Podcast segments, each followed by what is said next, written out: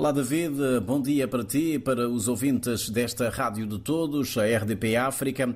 Um abraço de Morabeza a partir da cidade da Praia, na capital cabo-verdiana. Obrigado. Deixa-me falar-te do estado do tempo. Nos últimos hum, dois dias a temperatura inverteu a sua tendência de descida, o que não é muito habitual nesta altura do ano. Neste momento a temperatura média ambiente em todo o país é de 22 graus. A máxima deverá chegar aos 30 graus eh, Celsius. Quanto à atualidade informativa, o Presidente da República terminou a sua primeira visita oficial à Ilha Brava, mais pequena do arquipélago. José Maria Neves disse ter constatado avanços em algumas áreas, mas pediu ao Governo que dê mais atenção àquela que é também conhecida como a Ilha das Flores. Segundo o Presidente da República, a população exige melhorias nos transportes marítimos, uma vez que Brava não dispõe de um aeródromo, quer ver também mais investimentos no setor da saúde e quer ver também resolvida a questão do fornecimento de energia elétrica. E o governo, através do Ministério da Defesa Nacional, assina em Washington um memorando de entendimento sobre a cooperação em matéria de defesa com o Departamento de Defesa dos Estados Unidos da América. O documento, a ser rubricado pela parte cabo-verdiana pela Ministra de Estado e da Defesa Nacional, Janine Lelis, e pela parte norte-americana pela Secretária Adjunta da Defesa e dos Assuntos Internacionais, Celeste Wallender, visa aprofundar e expandir a cooperação bilateral entre Cabo Verde Verde e os Estados Unidos da América no domínio da defesa. A assinatura do documento acontece esta manhã e será testemunhada pelo Primeiro-Ministro Ulisses Correia e Silva.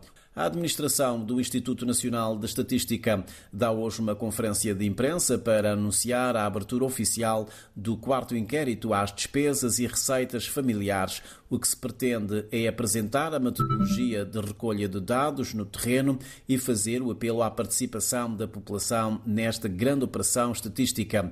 O quarto IDRF será realizado de dezembro de 2022 a dezembro de 2023, portanto, os inquiridores vão estar no terreno durante um ano, junto a uma amostra de 7.751 agregados familiares selecionados aleatoriamente. Trata-se de um inquérito que tem como objetivo recolher informações que permitam conhecer o nível e a estrutura das despesas de consumo e das receitas das famílias cabo-verdianas e estimar a taxa de pobreza no país. O governo declarou a situação de contingência na ilha de São Vicente em decorrência dos danos provocados pelas últimas chuvas ocorridas no dia 6 de setembro deste ano, de acordo com uma resolução já publicada no Boletim Oficial.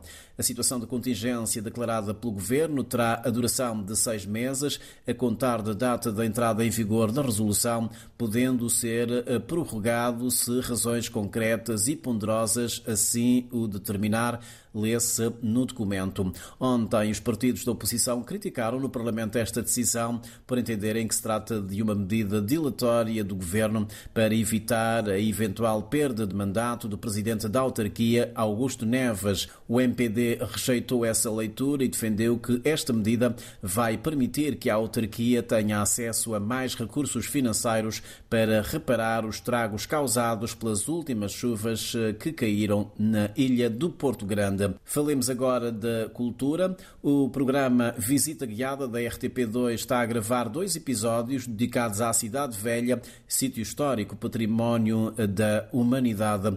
Nos dois episódios que pretende dedicar à Cidade Velha, a jornalista e autora do programa, Paula Moura Pinheiro, diz esperar eh, poder passar aos telespectadores toda a essência que descobriu daquela que é tido como o berço da nacionalidade cabo-verdiana, tendo em conta a perspectiva do programa programa em ouvir e aprender com os historiadores que estão na vanguarda da investigação.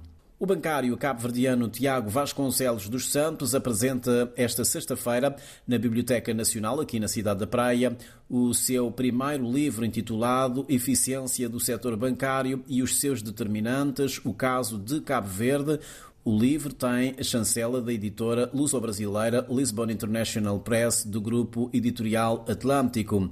A obra de cerca de 250 páginas conta com o prefácio do vice-primeiro-ministro e ministro das Finanças, Olavo Correia. David, são estas as nossas notas, o nosso olhar a partir da cidade da Praia, em Cabo Verde. Para ti e para os ouvintes da RDP África, uma ótima quinta-feira. Até para a semana.